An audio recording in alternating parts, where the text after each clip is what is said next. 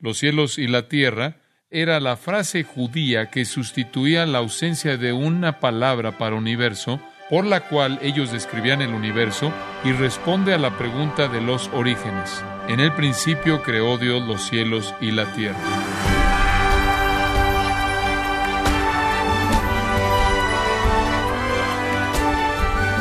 Le damos las gracias por acompañarnos en Gracia a vosotros con el pastor John MacArthur. Maestros y científicos se oponen a que la enseñanza bíblica de la creación sea enseñada en las escuelas. Ellos afirman que se basa en teología y no en una ciencia sólida. Pero la pregunta es, ¿están los maestros descuidando la ciencia si enseñan la creación? John MacArthur nos lleva al corazón de la guerra ideológica de hoy, conforme continúa la serie La batalla por el comienzo, en gracia a vosotros. Ahora, al llegar a Génesis capítulo 1, llegamos a un versículo que ya es bastante conocido. En el principio creó Dios los cielos y la tierra. Y eso responde la pregunta de los orígenes. Los cielos y la tierra la cual era la frase judía que sustituía la ausencia de una palabra para universo, por la cual ellos describían el universo, y responde a la pregunta de los orígenes. En el principio creó Dios los cielos y la tierra. Ahora hemos estado añadiendo a eso conforme hemos ido avanzando en nuestro texto de Génesis poco a poco. Y permítanme resumir lo que la palabra de Dios en Génesis enseña acerca de los orígenes. El Dios eterno en algún punto en el pasado creó de la nada, sin material preexistente, el universo, como lo vemos ahora, en seis días solares. Él concluyó su creación en el sexto día al crear al hombre a su propia imagen.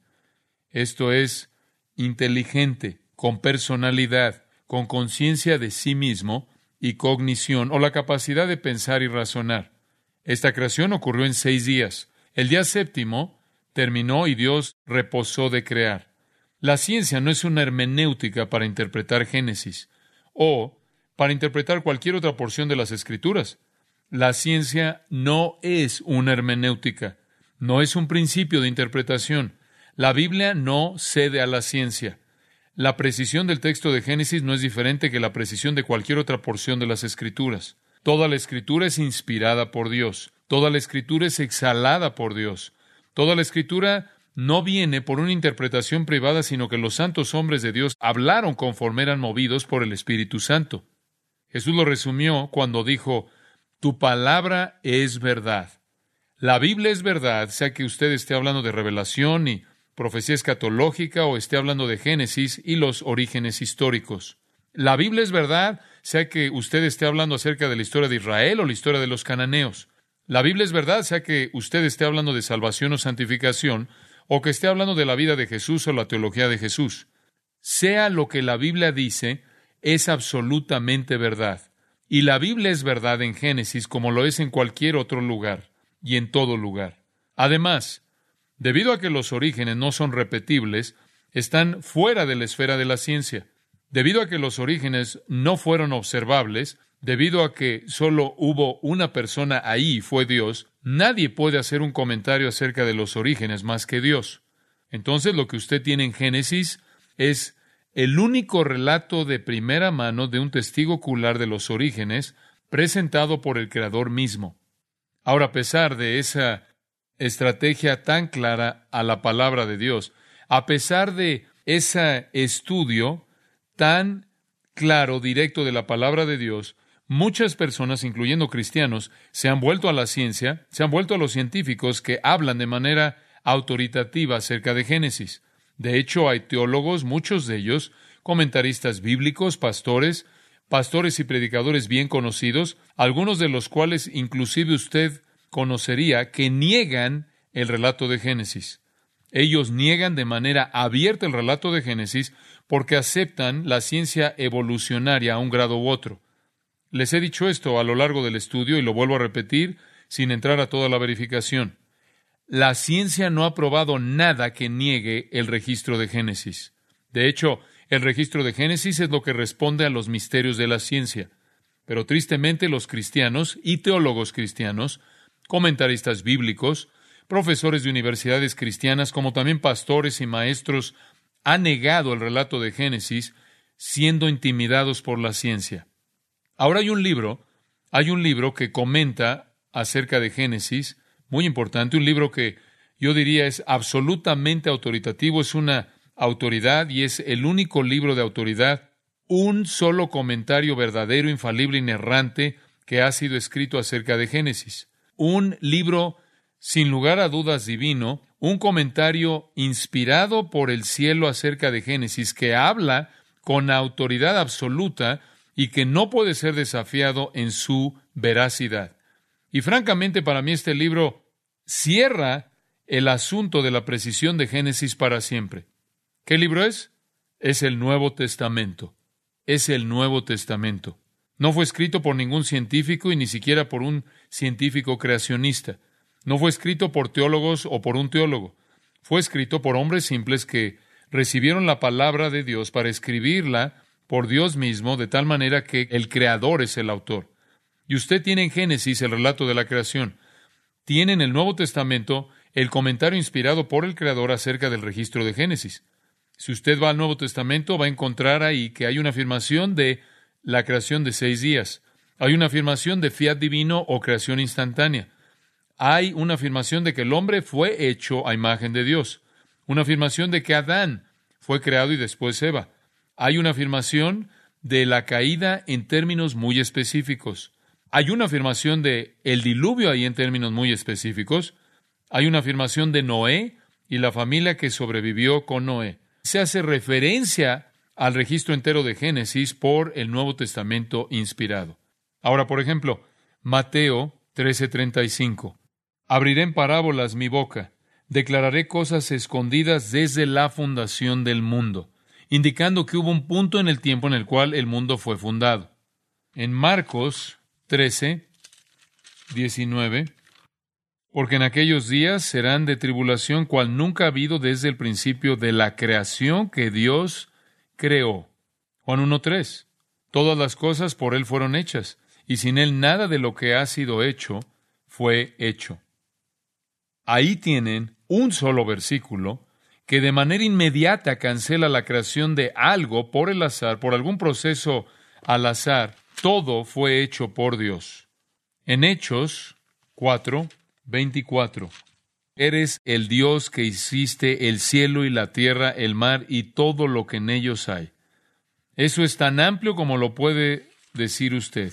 En Hechos 14, versículo 15.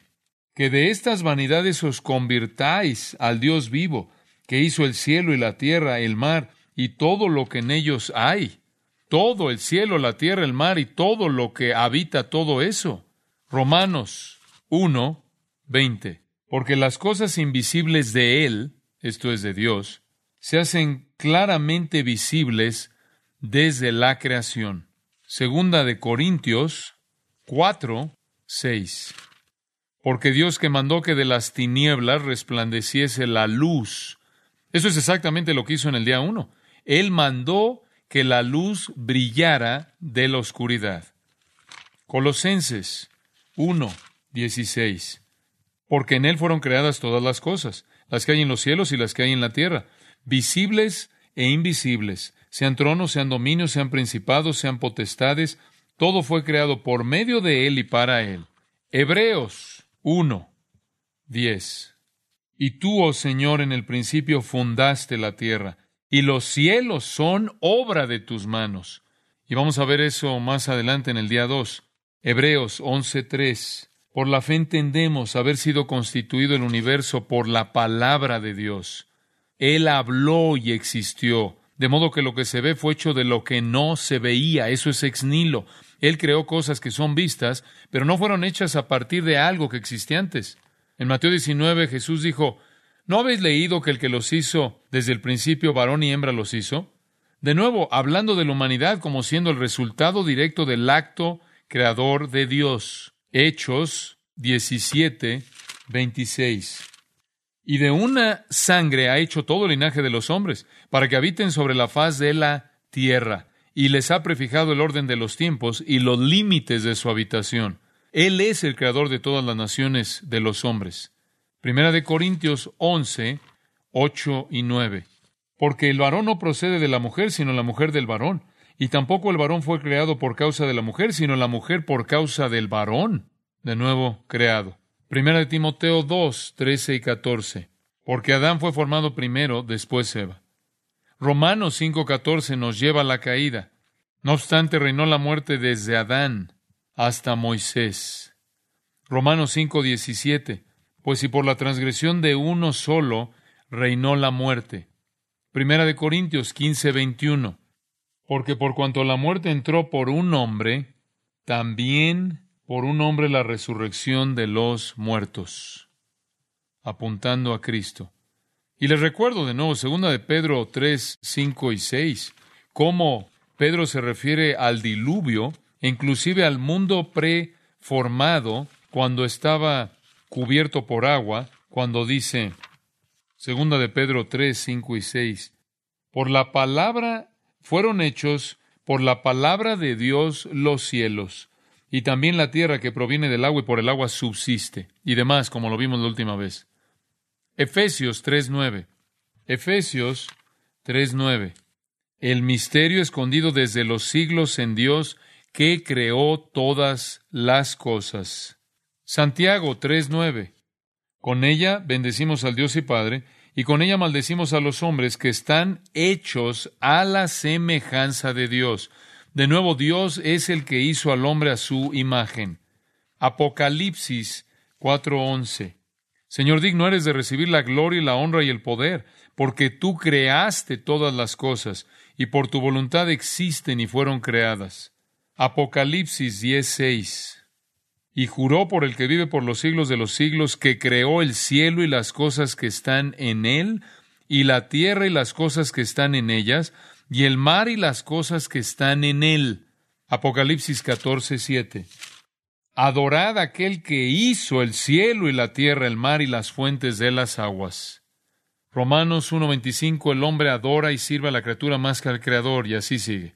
Hebreos 2.10 porque convenía aquel por cuya causa son todas las cosas y por quien todas las cosas subsisten. Y sigue. Una y otra y otra y otra vez, el Nuevo Testamento hace referencia al relato de la creación. Ahora, como hemos estado diciendo, la evolución realmente ha sido introducida como una alternativa ateísta, como una alternativa impía, y la evolución demanda fe racional en el azar impotente. La evolución no puede suceder, es imposible ha sido probada por la ciencia. La ciencia ha probado que no puede suceder, como dijimos, debido al ADN, a los sistemas de información de los códigos genéticos. La creación es fe racional en el Dios Todopoderoso. La evolución es fe irracional en el azar impotente. Y la evolución realmente es naturalismo. Cualquier tipo de evolución es una forma de naturalismo. El naturalismo cree que Dios existe solo en la mente de los no intelectuales, solo en la mente de la gente religiosa de nivel bajo. El naturalismo dice que la naturaleza es todo lo que hay y realmente eso es todo lo que hay. Y eso es virtualmente la suposición que yace detrás de toda la ciencia natural, todas las ciencias naturales. Realmente se encuentra en el cimiento de toda la filosofía naturalista humanista. Se encuentra en el cimiento de toda la obra intelectual, todo trabajo intelectual se encuentra como la base de toda la moralidad, o mejor dicho, la inmoralidad. En otras palabras, la base de nuestra cultura entera es esta idea de que la naturaleza es lo único que hay. Si el naturalismo es verdad, entonces el hombre creó a Dios, Dios no creó al hombre. Y creer en Dios, la creencia en Dios, no es nada más que una superstición sin base. Y lo que es más importante, debido a que es superstición, no necesitamos escuchar nada en la Biblia necia, ciertamente no los diez mandamientos, las leyes morales y demás. Entonces, no nos interesa lo que la gente religiosa piensa. Son una amenaza. Son los no intelectuales. Son más que una molestia. Realmente se meten. Son una interrupción para nuestras libertades morales. De hecho, ni siquiera hablamos ya de la moralidad, solo hablamos de derechos y valores, ¿no es cierto? Derechos y valores. Y los derechos y los valores son decididos por cada individuo. La gente no hace mal por el pecado, hacen algo malo porque de alguna manera se sobrepasaron en sus derechos, de alguna manera tienen valores torcidos, están psicologizados en lugar de teologizados. Simplemente no hay creador, no hay ley moral, no hay juez moral, no hay propósito para la vida, no hay razón para la vida fuera de que puedas vivir la vida lo más feliz que puedas. No hay destino y no hay teología verdadera. Y quiero llevarlos ahí porque ese es lo más importante. Ahí hay un mundo naturalista, ese es el mundo del humanista. El mundo evolucionista no tiene teología verdadera. Entonces, un teólogo realmente es una interrupción inútil. De hecho, probablemente esperarían que los teólogos fueran tan bajos en la cadena de evolución como para ser incapaces de sobrevivir. No hay nada como la teología verdadera porque no hay nada como un Dios verdadero. El punto para los evolucionistas no es que Génesis no es creíble, simplemente es un relato simple, directo. No es que quieren discutir acerca de que Génesis es verdad o no, digo, ya han ganado esa batalla. Y por eso estoy regresando ahí. Escucha, ya han convencido a la mayoría del mundo cristiano que Génesis no es verdad. Han tenido éxito en sus ataques con las teorías incansables y las ilusiones científicas y la mala representación han atacado exitosamente Génesis y han hecho que la mayoría del mundo cristiano evangélico crea que Génesis no es un relato verdadero. Pero eso realmente no es lo que están tratando de hacer. No solo están tratando de destruir Génesis. Digo, eso en sí no les gana mucho terreno. El verdadero punto, el meollo con los evolucionistas, es que si Dios creó al hombre, y se preocupa tanto por lo que él hace como para identificar las consecuencias eternas por su conducta, esa es una seria amenaza para sus placeres pecaminosos. El evolucionista naturalista odia a Dios y ama al pecado. Cuando tenga tiempo en algún momento debe leer el libro de Paul Johnson, el libro del historiador acerca de los intelectuales. Lea las biografías. Es realmente una lectura absolutamente cautivadora. Las biografías de las personas que moldearon la sociedad occidental, eran perversos, para decirlo de una manera suave, en sus vidas personales.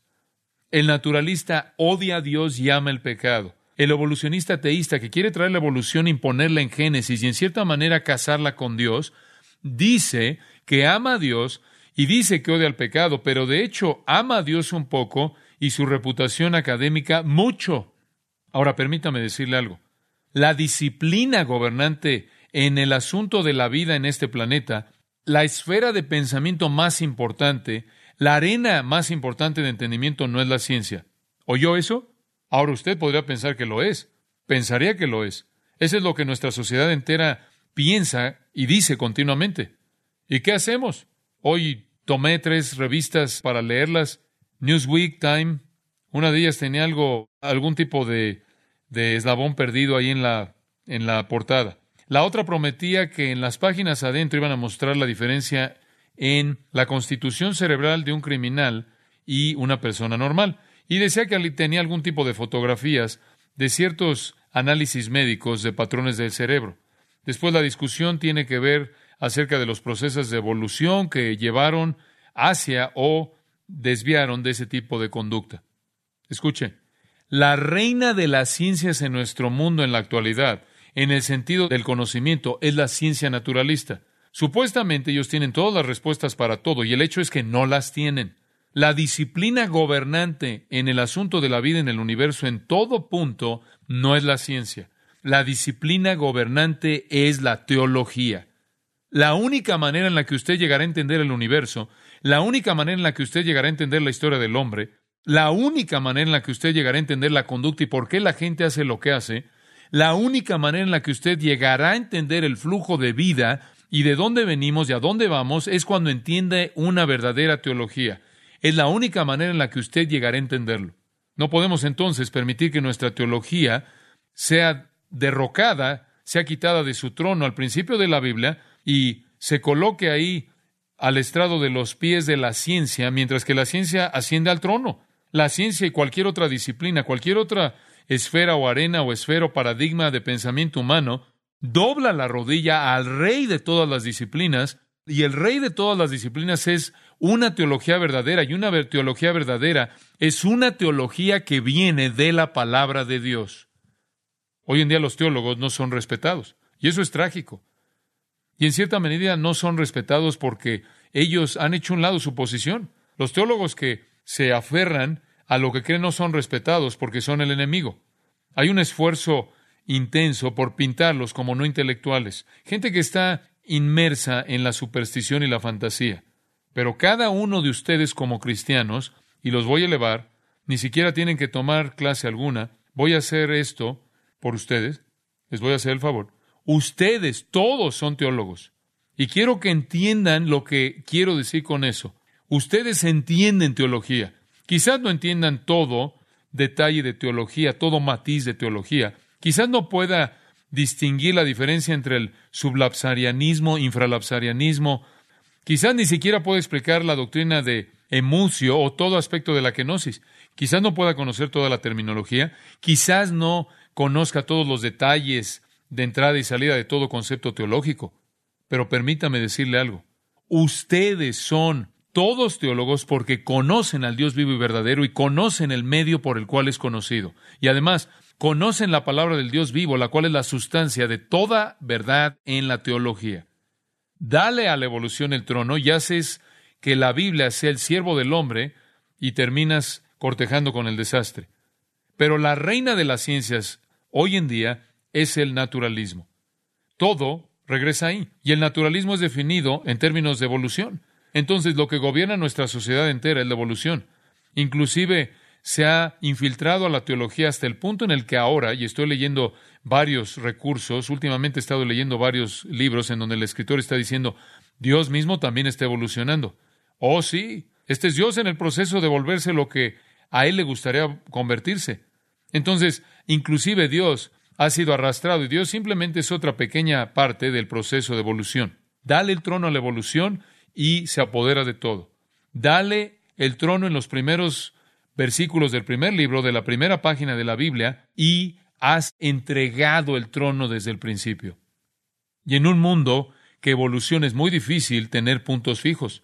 Esa es la razón por la que los educadores en nuestro día son relativistas. Básicamente son relativistas en todo. Usted sabe, oye, todo esto acerca de que tenemos problemas en las escuelas. Bueno, ¿qué vamos a hacer? ¿Qué vamos a hacer? No podemos tener a niños que van a dispararle a otros en las escuelas. ¿Qué vamos a hacer con esto? Tenemos que enseñarles algunos estándares. Entonces tengo una gran solución. Simplemente toma a toda escuela, lleve a toda escuela a los mejores maestros de Biblia en una comunidad y deje que los niños los tengan un día por una semana y simplemente enséñenles la palabra de Dios. Ese es el estándar. Ese es el estándar absoluto. Está lejos de pasar, eso no va a pasar. Y hasta que suceda las cosas van a empeorar porque no hay respuestas. De lo que estamos hablando, y cuando los educadores se meten en esto y dicen necesitamos ayuda, tenemos que hacer algo, usan esta frase, aclaración de valores. Valores de nuevo.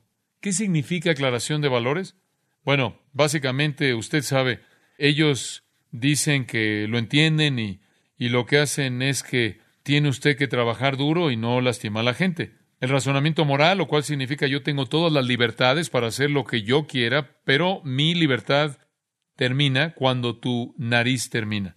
Y si yo quiero salir y golpearme la cabeza contra la pared, y si yo quiero salir y conducirme de cierta manera, eso está bien, pero no puedo tomar un arma y dispararle a usted porque entonces yo ya invadí su espacio. Entonces tengo que aprender a razonar moralmente y conocer que mis libertades tienen algunas limitaciones morales y las limitaciones se encuentran donde los estándares de la sociedad han sido traspasados cuando yo he cruzado la línea que le afecta a usted. Por cierto, se vuelve muy, muy confuso y la sociedad es tan confusa en esto que ni siquiera sabe qué hacer con esto. Están dejando que la gente produzca juegos de video, programas de televisión, música, películas que cruzan la línea por kilómetros al crear maldad, al crear influencias malas en las vidas de jóvenes que son tan mortales como si alguien les colocara una pistola en la cabeza y les disparara. No hay esperanza para una sociedad en donde la evolución naturalista es la reina de las ciencias, donde todo tiene que responder a eso. Supuestamente los alumnos, los estudiantes se les debe dar a ellos una aclaración de valores por parte de los maestros que no tienen moral estándar alguno. Supuestamente se les debe enseñar el razonamiento moral a través de personas que no tienen absolutos.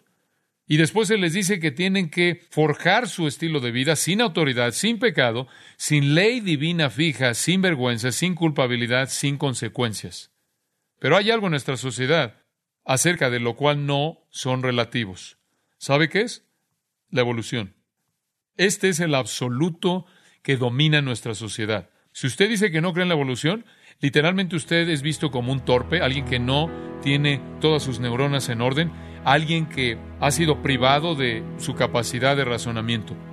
Hay una relatividad abrumadora hasta que llega al único absoluto fijo que hace que el sistema relativo funcione y esa es la evolución. Pero en contraste a todo eso, y en oposición a todo eso, la teología es la reina de las ciencias. La teología es la esfera más importante de pensamiento. La teología es el elemento controlador en todo el entendimiento humano y una fe que no se desvía, una fe inconmovible en la precisión y veracidad de la Biblia se encuentra en el corazón de toda la teología sana. Y comienza con creer el relato de Génesis.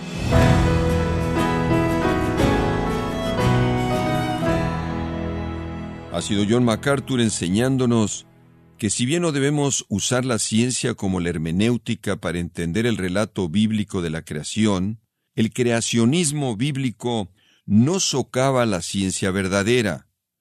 Esto es parte de la serie titulada La batalla por el comienzo, aquí en gracia vosotros. Quiero recordarle, estimado oyente, que tenemos a su disposición el libro La batalla por el comienzo, escrito por John MacArthur, y puede adquirirlo en nuestra página en gracia.org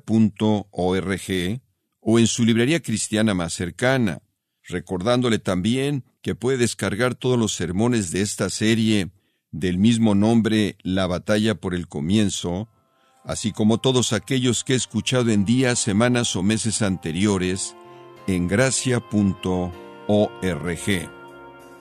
Si tiene alguna pregunta o desea conocer más de nuestro ministerio, como son todos los libros del pastor John MacArthur en español o los sermones en CD que también usted puede adquirir, escríbanos y por favor mencione la estación de radio por medio de la cual usted nos escucha en gracia a vosotros. Es importante conocer no solo el país y ciudad de donde usted nos escucha, sino también la radio.